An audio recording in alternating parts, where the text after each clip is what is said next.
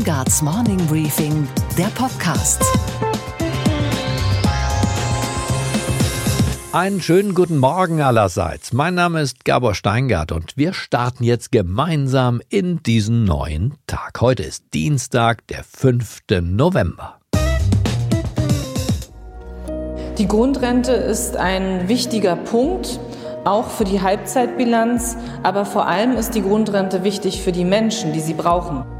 Und die Bedürftigkeit aber, und darum dreht sich der aktuelle Streit in der Großen Koalition, möchte die SPD nicht nochmal überprüfen. Zu bürokratisch, sagt sie. Alle Klein- und Mini-Rentner, die unter eine bestimmte Rentenhöhe fallen, von der man zugegeben nicht anständig wird leben können, werden also, in der Vorstellung der SPD, mit einer neuen Sozialleistung beliefert. Und das ist eine Sozialleistung, für die sie keine Beiträge gezahlt haben, die also jenseits des Versicherungsprinzips stattfindet, gezahlt aus dem Steuertopf. Und da sagt jetzt die CDU, weil es aus dem Steuertopf kommt, muss auf jeden Fall eine Bedarfsprüfung stattfinden. Wir müssen doch feststellen, ob der Rentner, der Kleinstrentner wirklich bedürftig ist oder ob er nicht einen Ehepartner hat, der sehr viel besser verdient oder auch eine Erbschaft gemacht hat. Das Ganze ist nicht schön für die Betroffenen, aber notwendig für alle übrigen Steuerzahler, sagt Norbert Röttgen. Meine Position ist, wir haben dazu ja eine Vereinbarung im Koalitionsvertrag, nämlich eine Grundrente mit einer Prüfung der Bedürftigkeit. Und davon rückt die SPD ab. Und sie besteht nun darauf, dass eine Solidarleistung erfolgt, ohne dass Bedürftigkeit vorliegt. Ich glaube, also die SPD hat das Recht, sich zu verirren.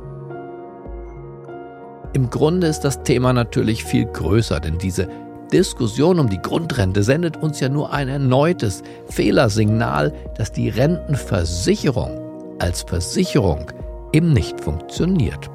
Bundeskanzler Adenauer hatte sie 1957 so gebaut und implementiert, implementiert im Übrigen gegen den Widerstand der FDP und den Widerstand von Ludwig Erhard. Aber heute funktioniert diese Versicherung als Versicherung eben nicht mehr, wie wir an der Grundrente sehen. Keine Behauptung, ohne Beleg. Drei Belege, warum unsere Rente nicht funktioniert. Erstens, im Jahr 2018 waren nur noch 85 Prozent der Rentenausgaben tatsächlich durch Beiträge gedeckt. Tendenz fallend. Das heißt, das Versicherungsprinzip wird immer weiter außer Kraft gesetzt. Zweitens, damit diese Dysfunktionalität der Rentenversicherung nicht so auffällt, greifen die Politiker die ganze Zeit schon in die Staatskasse. Der Staatszuschuss betrug 1991 noch rund 20 Milliarden und jetzt sind wir bei über 70 Milliarden. Das ist eine Steigerung von 255 Prozent. Dritter Beleg. Trotz all dieser Stützungsmaßnahmen sinkt das Rentenniveau immer weiter ab. Es lag im Jahr 2005 noch bei 52 Prozent des letzten Verdienstes und wird ganz planmäßig immer weiter sich im Sinkflug bewegen. Im Jahr 2032 soll es nur noch unterhalb von 45 Prozent des letzten Verdienstes liegen. Fazit, wenn künftig die geburtenschwachen Jahrgänge kommen und wenn weiterhin der Computer die Arbeit von Menschen übernimmt, dann kann man unser Rentensystem, wie es bislang gebaut war, getrost vergessen. Eine wirklich schonungslose Analyse muss jetzt her, vielleicht sogar ein Ersatz. Oder um es mit Willy Brandt zu sagen, seinem Wahlslogan von 1972. Wer morgen sicher leben will, muss heute für Reformen kämpfen. Unsere Themen heute. Der Anführer der Hongkong-Proteste, Joshua Wong, wird von den anstehenden Kommunalwahlen ausgeschlossen. Per Skype habe ich genau darüber mit ihm gesprochen. I think that's the price that Beijing forced me to pay because of my international efficacy. Mit Deutschlands zweitjüngstem Bundestagsabgeordneten Philipp Amthorf von der CDU spreche ich jetzt gleich über seine Sehnsucht. Zum Beispiel die nach einer deutschen Leitkultur. Ich glaube auch, auch wenn dieser Begriff etwas verbrämt ist, die Diskussion um die Leitkultur ist, glaube ich, das, was existenziell notwendig auf uns zukommt. Unsere Börsenreporterin Sophie Schimanski berichtet aus New York über den Absturz eines Sportartikelherstellers, der womöglich seine Bilanz gefälscht hat.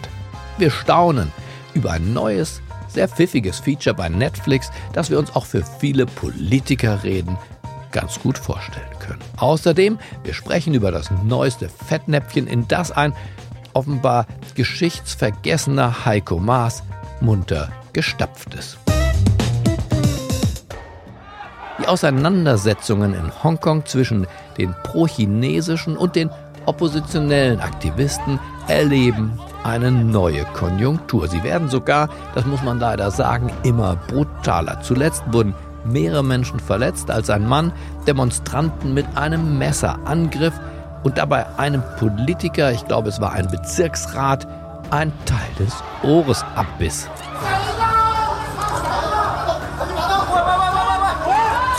In dem Video ist auch zu sehen, wie der Mann, der wahrscheinlich auf Seiten der Chinesen steht, dann wiederum von Demonstranten der Gegenseite nach seiner Tat fast gelyncht wurde. In knapp drei Wochen also wird in Hongkong gewählt, Kommunalwahlen stehen auf dem Programm und noch nie haben sich zu einer solchen Wahl so viele Kandidaten registrieren lassen. Ausgeschlossen von dieser Wahl ist das bekannteste Gesicht der Opposition, Joshua Wong, weil er angeblich Hongkongs Loslösung von China betreibe. Ich habe Joshua Wang per Skype erreicht und mit ihm über seinen Ausschluss und seine Befindlichkeit so kurz vor dieser wichtigen Kommunalwahl gesprochen.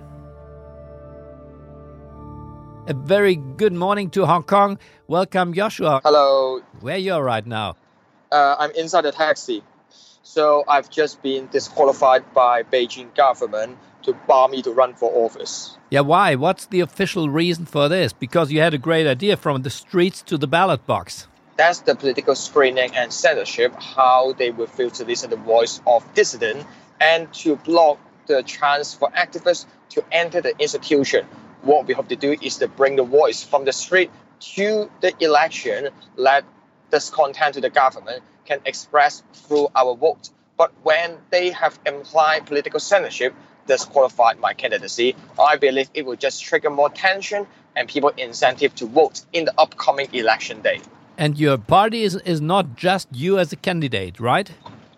Yeah, and that's the double standard. We know other activists or young dissidents also try their best to run for office, but I am the only candidate being disqualified. I think that's the price that Beijing forced me to pay because of my international efficacy.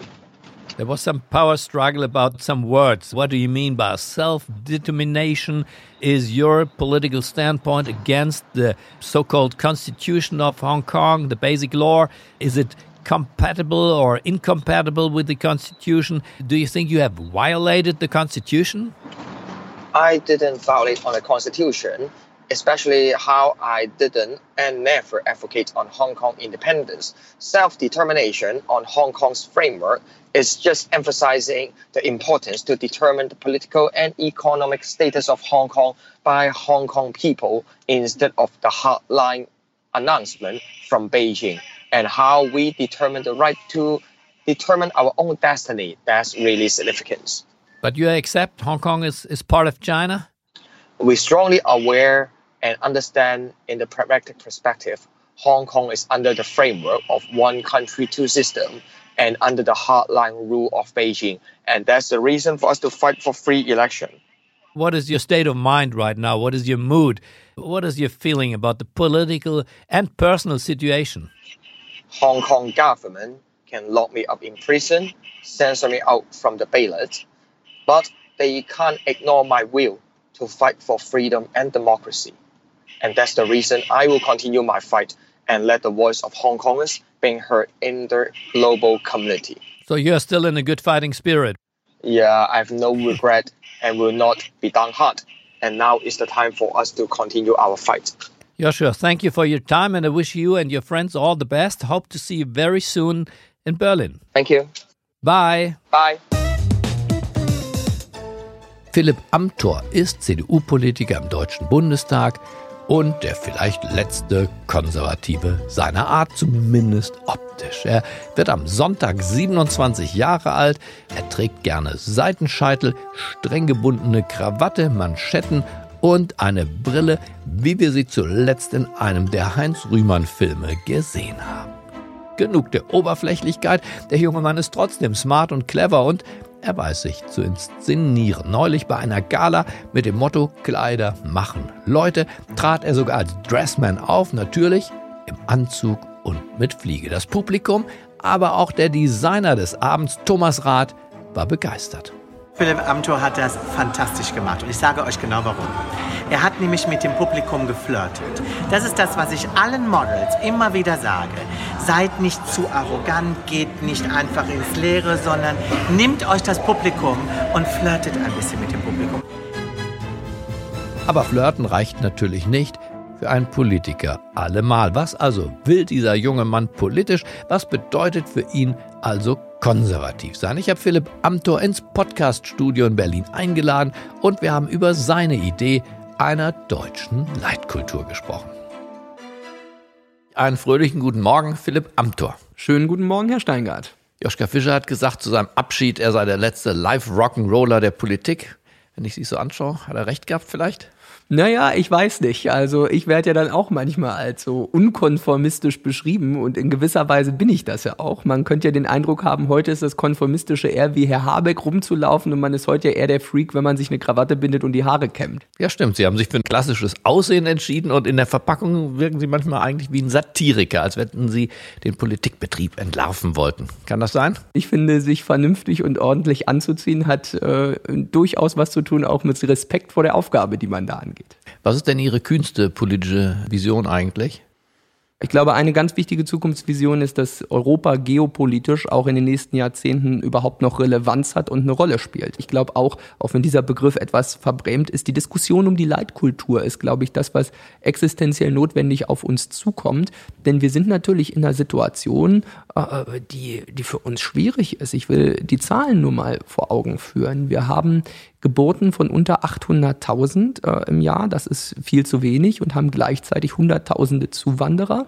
Wir haben einen riesen Migrationsdruck. Wir haben noch Hunderttausende pro Jahr. Ja, wenn wir no. das, wenn da, dazu zählen jetzt nicht Illegale, dazu gehören ja. auch viele Legale, die, die auch super gut aufgehoben sind bei uns, also die, die über Arbeitsmigration kommen und anderes mehr. Aber wir haben natürlich schon eine gewisse Veränderung auch in unserer Gesellschaft durch genau dieses Thema, durch die demografische Lage, durch anderes mehr. Und ich glaube, nur äh, unter Feindlichkeit gegenüber dem Begriff der Leitkultur sind viele Diskussionen, die man eigentlich hätte führen müssen, gerade in, so in den letzten zehn Jahren, sind eigentlich nicht geführt worden. Die Diskussion um die Leitkultur, damals Friedrich Merz, war ja eine, ich sag mal, Rückbesinnung auch im Wesentlichen auf deutsche Werte, auf eine deutsche Traditionspflege. Ist das noch zeitgemäß angesichts der demografischen Herausforderungen, die auf dieses Land warten, aber auch angesichts dessen, was man den Zeitgeist nennen kann, dass Menschen tatsächlich auch freiwillig gerne ihre Wohnorte wechseln. Auch Deutsche gehen gern nach Florida oder nach New York oder ziehen auch nach Mallorca im Alter mhm. oder äh, wechseln äh, direkt in die Toskana, weil es da auch ganz nett ist. Genau. Also passt diese Debatte, die ich erinnere, als eine 90er Jahre Debatte in die heutige Zeit? Sie braucht ein Update, aber ihr mhm. Anlass ist nach wie vor notwendig. Äh, denn ganz klar ist doch, das ganze Thema Leitkultur schließt sich mit Offenheit nicht aus. Ich glaube, auch wenn man über eine deutsche Leitkultur redet, dann schließt das ja nicht aus, dass es Regionalität, Heimatverbundenheit im Kleinen oder auch eine europäische Kultur gibt oder auch darüber hinausgehende verbindende Werte. Aber eines muss, glaube ich, ganz wichtig sein, dass man sagt, deutsche Leitkultur, das heißt nicht, es gibt eine jetzt in dem festen Kanon zu beschreibende äh, deutsche Leitkultur, sondern das heißt zuallererst Leitkultur, sich von seiner Kultur leiten zu lassen. Und das heißt für mich ganz klar, dass wir auch darüber reden müssen, auch angesichts der gesellschaftlichen Herausforderungen, vor denen wir so stehen, dass man sagt, was ist denn eigentlich so die verbindende Geschäftsgrundlage? Da wird oft gesagt, ja, das Grundgesetz und freut mich ja dann, dass, wo ich fürs Verfassungsrecht zuständig ja, bin, der Verfassungspatriotismus ja, war, der, war der Nenner, auf den wir uns bislang alle genau, verständigen Das ist konnten. auch ein gutes Bild, nur darf man nicht vergessen, ich bin großer Fan von dieser Figur des Verfassungspatriotismus. Nur muss man sehen, eines darf sie nicht sein, sie darf kein Gegenentwurf zu einem normalen, regulären Patriotismus sein. Denn die Verfassung ist mehr oder minder, würde ich sagen, die Grundlage für eine Leitkulturdiskussion. Sie ersetzt sie aber nicht. Denn das Grundgesetz, das hat Paul Kirchhoff mal ganz zu zutreffend beschrieben. Das ist ja nicht vom Himmel gefallen, sondern das ist ja eher gewachsen über Jahre im, im Humus von im Wesentlichen drei Dingen, nämlich dem christlichen Menschenbild, Aufklärung und Humanismus. Und ich glaube, das ist es auch, was man dann immer wieder auch neu kultivieren muss und sehen muss, was leitet man daraus ab. Diese Wertediskussion ist für uns, glaube ich, schon notwendig. Und das heißt auch, und das ist was, was mir auch ganz wichtig ist, wenn wir sagen Zukunft der Volksparteien, da müssen wir es auch schaffen, dass wir auch intellektuell da, glaube ich, uns, uns breit aufstellen und auch solche intellektuellen Diskussionen. Ich wäre schon dankbar, wenn es tief wäre und nicht nur breit. Ja. Aber Sie hatten vorhin Beides. Europa. Europa genannt. Passt zu Europa eigentlich eine deutsche Leitkultur? Wie wäre es eigentlich mal mit einer europäischen Leitkultur? Ist es nicht das, was wir brauchen? Wenn wir wirklich eine Vereinigten Staaten von Europa werden wollen, dann macht es doch gar keinen Sinn, dass jetzt das Baskenland und jede einzelne Gegend in Italien für sich eine Leitkultur definiert. Was wir ja gerade erleben. Wir erleben ja das Zerfallen auch noch von Nationalismen. Ist da das nicht ein schräger Ansatz, jetzt mit einer deutschen Leitkultur zu kommen? Nein, überhaupt nicht, denn eine deutsche Leitkultur hat nichts mit Nationalismus zu tun, sondern etwas mit Patriotismus. Und das unterscheidet sich diametral. Ein Dann eine Nation- schnelle Ja, Definition. ein Nationalist ist die, nämlich jemand, der die Vaterländer anderer nicht schätzt und respektiert. Und ein Patriot ist jemand, der schon die Vaterländer anderer respektiert, aber sein eigenes eben auch besonders schätzt. Und das finde ich, das passt zusammen. Und es ist gerade Europa ist von seiner Gründungs-DNA natürlich bei aller Integration, die wir wollen, und ich bin der glühender Europa-Fan, äh, bei aller Integration aber auch darauf angelegt, dass sich über die gemeinsame europäische Integration nicht das, die eigene Kultur verliert. Und deswegen würde ich sagen, eine deutsche und eine europäische Leitkultur, die schließen sich nicht aus. Und da würde ich mir wünschen, dass wir zu mehr Verbindendem kommen, auch zu einem selbstbewussten, guten Patriotismus. Das ist, glaube ich, eine große Aufgabe, die auch die CDU immer in ihrer DNA hatte. Und deswegen würde ich mir wünschen, dass wir auch bei dieser Diskussion uns an die Spitze der Bewegung stellen. Tja, also wenn es das noch gibt, mich hätten Sie dabei verloren, Herr Amthor, weil ich tatsächlich glaube, dass eine europäische vom Binnenmarkt bis zur Währung am Ende auch eine Kultur hat, so wie die hessische Kultur, wenn Sie so wollen, auch, ja, die lebt als Brauchtumspflege. Genau. Aber sie ist aufgegangen in einer deutschen Kultur. Mit der Gründung, äh, die nicht der Bundesrepublik, sondern schon vorher des Deutschen Reiches, haben auch die Menschen in Vorpommern ihre Identität mit eingebracht und dann entsteht was Neues. Ist das nicht der Vorgang, dessen Zeitzeuge wir gerade sind? Genau, und das wollen wir auch. Und deswegen sage ich auch, gehört auch zu, zu, zu deutscher Kultur doch ganz existenziell eigentlich dieses proeuropäische Bekenntnis. Und ich habe vorhin, als wir über die großen Herausforderungen gesprochen haben für die nächsten Jahrzehnte, gesagt, dass gerade die geopolitische Rolle Europas existenziell wird. Und da müssen wir uns nichts vormachen. Wir werden die Probleme der Welt nicht irgendwie an den Grenzen Deutschlands aufhalten, sondern es wird darum gehen, dass wir die großen Herausforderungen sicherheitspolitisch, wirtschaftspolitisch natürlich nur gemeinsam als Europäer angehen können. Aber das passt dann nicht zusammen doch, mit einer deutschen passt- Leitkultur. Das passt hervorragend Henry Kissinger zusammen. hat, äh, hat passt in einem Gespräch äh, zusammen. mir imponiert, indem er gesagt hat, mit den Europäern wird es so lange nichts werden, solange diese Außengrenzen und solange die Verteidigung nicht von Staatsbürgern, europäischen Staatsbürgern getragen wird, die auch bereit sind, und jetzt kommt's, Opfer zu bringen. Nicht für ihr Vaterland, nicht für ihren Patriotismus, sondern für Europa, wo ein Deutscher eben auch für Griechenland in der Lage und, und willens wäre zu sterben und ein Grieche für die Verteidigung von Berlin.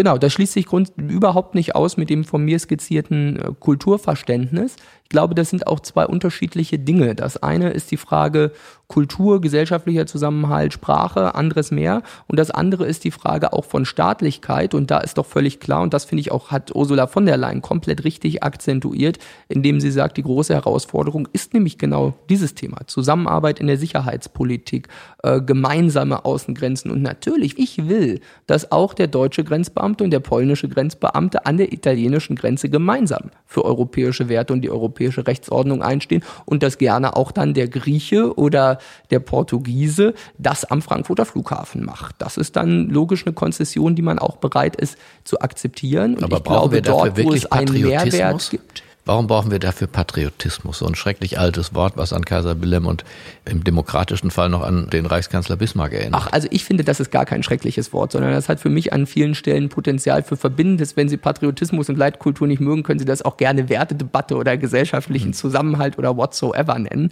Ich glaube aber, dass das für uns schon an vielen Stellen äh, notwendig ist und dass wir, glaube ich, so ein bisschen immer schon die Frage, was uns zusammenhält, nicht genug erörtert haben. Und das ist so ein bisschen das eigentlich Nervige äh, an der Debatte. Jedes Mal, wenn man darüber redet, spricht man viel mehr über Begriffe als über Inhalte. Das finde ich irgendwie nicht überzeugend. Inhalte wäre zum Beispiel, dass wir eine Sprache sprechen. Ich finde es ein Widerspruch, dass wir ein Geld haben, dass wir einen großen Aufwand in Brüssel treiben und der Pole und der Franzose auch bei Frontex sich doch nur rudimentärst verstehen können. Warum schaffen wir nicht schon mal die eine europäische Sprache? Das wäre für mich Teil einer europäischen Leitkultur. Ja, das ist nicht, wenn Sie da eine Lösung für mich haben, nehme ich die gerne. Ich glaube, die junge Generation ist da schon so eigentlich ganz fit.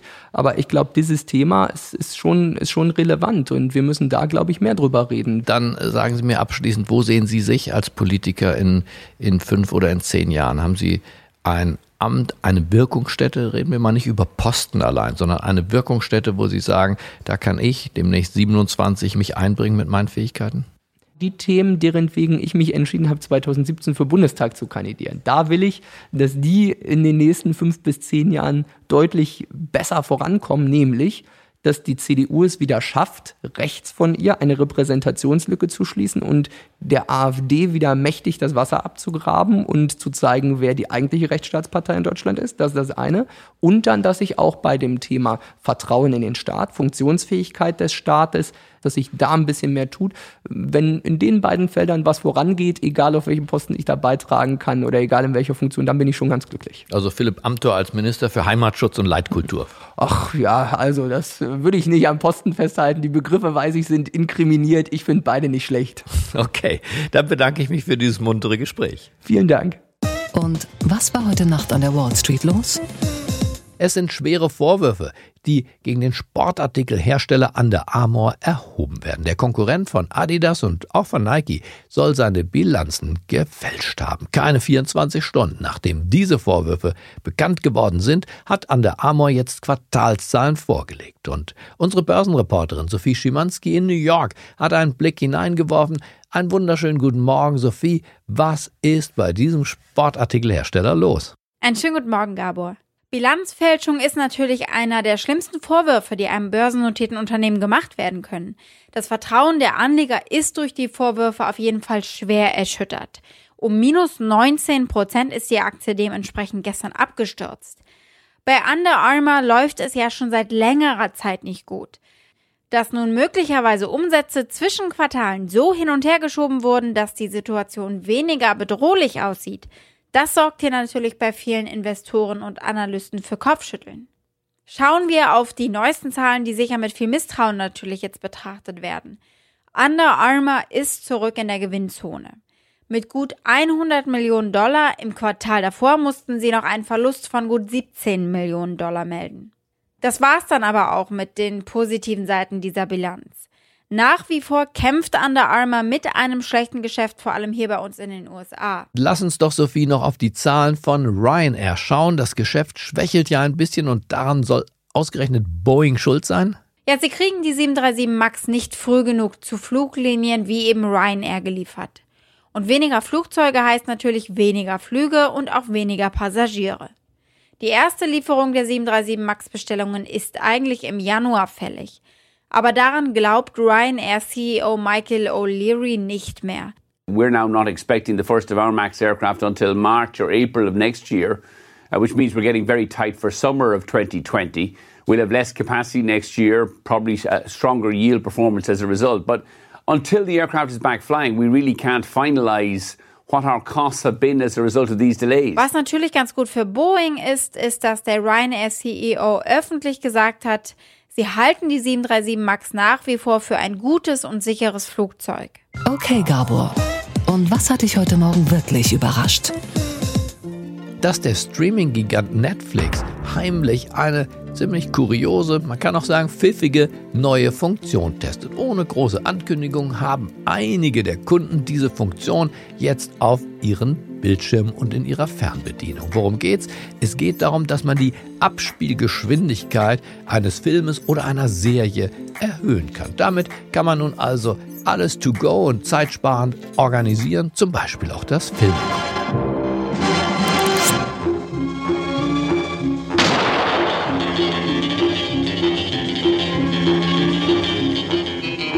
Mein Name ist Bond, James Bond. Praktisch wäre es ja, wenn man diese Schnellspulfunktion zum Beispiel bei der nächsten Rede von Olaf Scholz anwenden könnte. Das betrifft die Länder, das betrifft auch eine Situation, die dann dazu führt, dass wir gar keine Berichte haben, ist auch kein Fortschritt. Und deshalb muss man letztendlich versuchen, eine Lösung zu finden, die so ist, dass sie funktioniert und der Realität zu dem Wissen führt, das wir heute haben. Und deshalb plädiere ich für ein sehr vorsichtiges Vorgehen, das am Ende ein effizientes Instrument herstellt, das aber auch akzeptiert wird und äh, bekenne mich ausdrücklich zu einem so vorsichtigen Weg. Und funktioniert wahrscheinlich auch bei AKK ziemlich gut. Wenn man so über die Presse diesen Deutschlandtag mitverfolgt hat, dann hatte man an der einen oder anderen Stelle auch den Eindruck, dass es hier mehr um das Format Germany's Next Topmodel geht als um sonst was. Und was, Gabor, geht eigentlich gar nicht? Dass Heiko Maas vergessen hat, welche wichtige Rolle die Amerikaner beim Mauerfall vor 30 Jahren gespielt haben. In einem Gastbeitrag für eine englischsprachige Zeitung, wie tollpatschig kann man eigentlich sein, dankt er namentlich lediglich Michael Gorbatschow und er nennt die Vereinigten Staaten kein einziges Mal. Tollpatschigkeit, wir wissen es nicht, vielleicht auch unterbewusster oder, doller noch, provokant eingesetzter Anti- Amerikanismus. Die Verstimmung in der US-Botschaft hier in Berlin ist jedenfalls riesig und zwar zu Recht. Mit einem solchen Fehler kommt man in Deutschland normalerweise nicht mal durchs Abitur. Und darum, Herr Bundesfettnäpfchenminister Maas, hier nochmal zur Erinnerung, die großen Amerikaner, ohne die es diesen Mauerfall wahrscheinlich gar nicht hätte geben können. Ronald Reagan zum Beispiel, wir erinnern uns. Mr. Gorbachev, Tear down this wall. Oder John F. Kennedy, der sich mit nur einem Satz in das kollektive Gedächtnis der deutschen Hauptstadt eingebrannt hat. All, all free men, wherever they may live, are citizens of Berlin. And therefore, as a free man, I take pride in the words Ich bin ein Berliner. Und ein Mann darf hier auf gar keinen Fall vergessen werden, ohne den der Wiederaufstieg aus dem bombenzerstörten Deutschland nicht möglich gewesen wäre. General George C. Marshall, dem wir den Marshallplan, also die industrielle und damit ökonomische Aufforstung der Bundesrepublik verdanken. It is logical that the United States should do whatever it is able to do. To assist in the return of normal economic health in the world. Our policy is directed not against any country or doctrine, but against hunger, poverty, desperation, and chaos.